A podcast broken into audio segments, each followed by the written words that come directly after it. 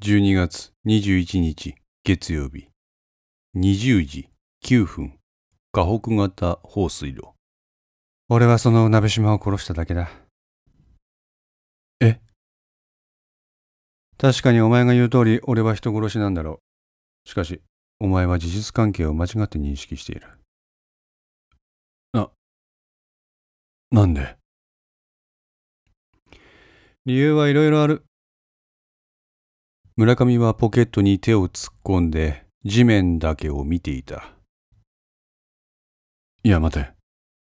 俺は、お前の言ってることがわからない。お前、今、鍋島のような境遇にある人間を救うために政治家になろうとしてるとか言ってただろう。村上は佐竹と目を合わせない。何適当なこと言ってんだよ。村上は佐竹に背を向け、河北型を見つめた。なあ、村上。これは全部何かの間違いだ。な、間違いだよな。あ、あそうだ。嘘だ。そう、嘘。佐竹。残念だが、全部本当のことだ。佐竹は絶句した。膝から崩れ落ちた。体に力が入らない。お前が言ってることとやってること、矛盾するじゃねえか。そうかもしれないな。残留孤児の地位向上がお前の信条なんだろう。なのになんでその当人の鍋島を殺さないといけないんだ？村上は佐竹の方を見ずにうつむいたままである。なんでだよ？なんでなんだよ？それで、鍋島がなんで殺人鬼みたいなことをしないといけないんだ？で、何？意識が、お前にとって都合が悪かった？意味わかんねえって。村上は佐竹の姿を見た。佐竹の顔は涙とか汗とか憎しみとも悲しみともつかない表情をしていた。佐竹さ、佐竹から見る村上には表情がない。俺だって鍋島殺したくなかった。佐竹。でも、結果として俺は、この手で人を殺めてしまった。村上は自分の右手のひらを見つめた。でも、こうするしかなかった。なんで、お前はその救うべき対象の鍋島を手にかけたんだ？手のひらを見つめていた村上は顔を上げ、佐竹の表情を見つめた。佐竹はまっすぐ村上を見ている。それに答えたらお前、俺に協力してくれるのか？俺はそういうことを今言ってるんじゃないだろう。村上はため息をついた。そしてポケットに突っ込んでいた手で頭をかいた。佐竹、お前もか？お前もか？ああ。あの、村上、お前誰と一緒にしてんだお前もそうやって一日本国民として何の行動も起こさずに俺の行く手を遮るのか。村上は自分の腰元にゆっくりと手をやった。左手でベルトのあたりを押さえつけ、右手を左腰のあたりに当てる。その様子を見ていた松永は即座に無線機に口をつけた。警備班、狙撃準備。村上に照準を合わせろ。了解。待ってください。理事官。早まらんといてください。片倉が松永を制するように言った。あいつを撃つのはダメです。今までの爪が全部パンになります。片倉、心配するな。保険だ。しかし、警備班が引き金に指をかけると、何かの拍子になんてことも考えられます。理事官、片倉の言う通りです。ここはもう少し佐竹と村上のやりとりを見守りましょう。古田警部補、もしものことがあればどうするんだ？あ、それは。人一人の命がかかってるんだ。ああ、確かにそうですな。お前ら、大事なことを見失うな。松永の一括に古田と片倉は黙り込んだ。彼の言うことは間違っていない。佐竹、お前も結局、何にもわからんのだな。左腰に回した村上の右手に何やら黒い物体が握りしめられている。彼はそれを取り出して佐竹に向けた。その様子を見ていた松永はつぶやいた。M60、51ミリの重心。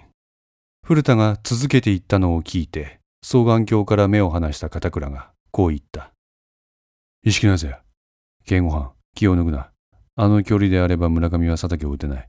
奴らの間合いが5メートルまで詰まったらスタンバイだ。了解。銃口を向けられた佐竹は体が硬直していた。絶対絶命というのはこういう状態なのか。どうだ？佐竹。声が出ない。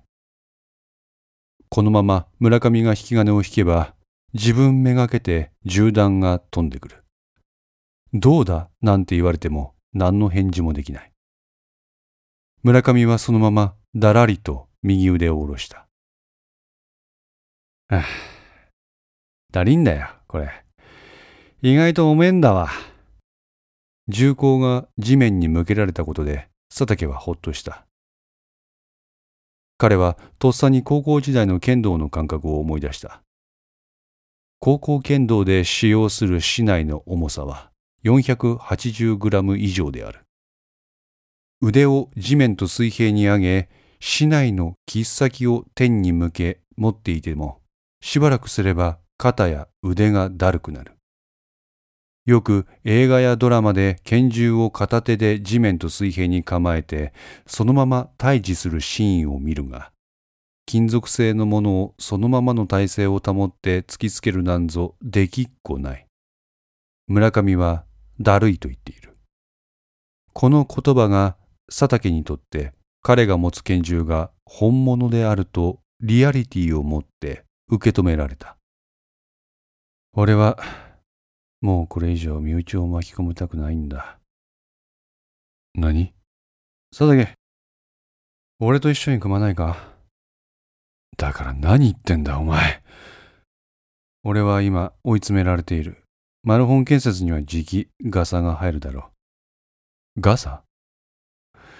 そうなりゃうちの事務所にも人友会にもお前のところの会社にも入る。まあとにかくそうなるのが俺にとって一番絶望的なことなんだ。ホンダが飛んでしまえば今まで俺が取り組んできた残留孤児の問題の解決なんてもうもう吹っ飛ぶ。そうなっちまったら、こんな俺に協力してくれた鍋島も浮かばれない。なあ、佐竹。頼むから協力してくれよ。自分が殺めておきながら鍋島が浮かばれないとはどういうことだ村上は佐竹の鍋島殺害の動機に関する問いかけに答えようとしない。さっきから自分の政治信条について語ったかと思えば、佐竹に銃口を向けたりと話をはぐらかしているかのようにも受け止められる。佐竹は憤りを通り越して安定しない村上の精神状態を案じた。な、ややこしい話はなし。佐竹、俺と組んでくれ。悪いようにはしない。佐竹は沈黙した。な、頼むって。村上は両腕をブラブラさせている。人に物を頼む姿勢ではない。おい、佐竹、聞いてんのか？あ村上。てめえなんだその態度は？なんだ佐竹？怒ってんの？佐竹の精神状態も一定しない。心配、驚き、悲しみ、怒り、呆れ。これらがループしている。このせわしない感情の振れ幅に佐竹は疲れ始めていた。あ、俺の態度が気に食わなかった。ああ。じゃあ、これでどう？村上はペコリと頭を下げた。お願いします。お望み通りにしましたよという雰囲気がありありと伝わってくる適当なお辞儀に佐竹は爆発した。気に食わん。あ？気に食わんよ、村上。何が気に食わない？お前が望むように頭まで下げたんだぞ。全部。何？お前の物言い、行動、態度、そのすべてが気に食わん。おう。お前の存在そのものが気に食わ。佐竹は拳を強く握りしめ、村上に近づき始めた。佐竹、お前もダメか。知らん。てめえさっきから何言ってんの？お前も、意識と同じか？意識？意識は何だ？村上は手にしていた銃を握りしめた。そしてそれを再びゆっくりと佐竹に向けた。二人の距離はみるみる縮まってきていた。交渉を削りすかなうるせえ、てめえぶっ殺す。せめてもの配慮だ、佐竹。心配するのは一瞬だ。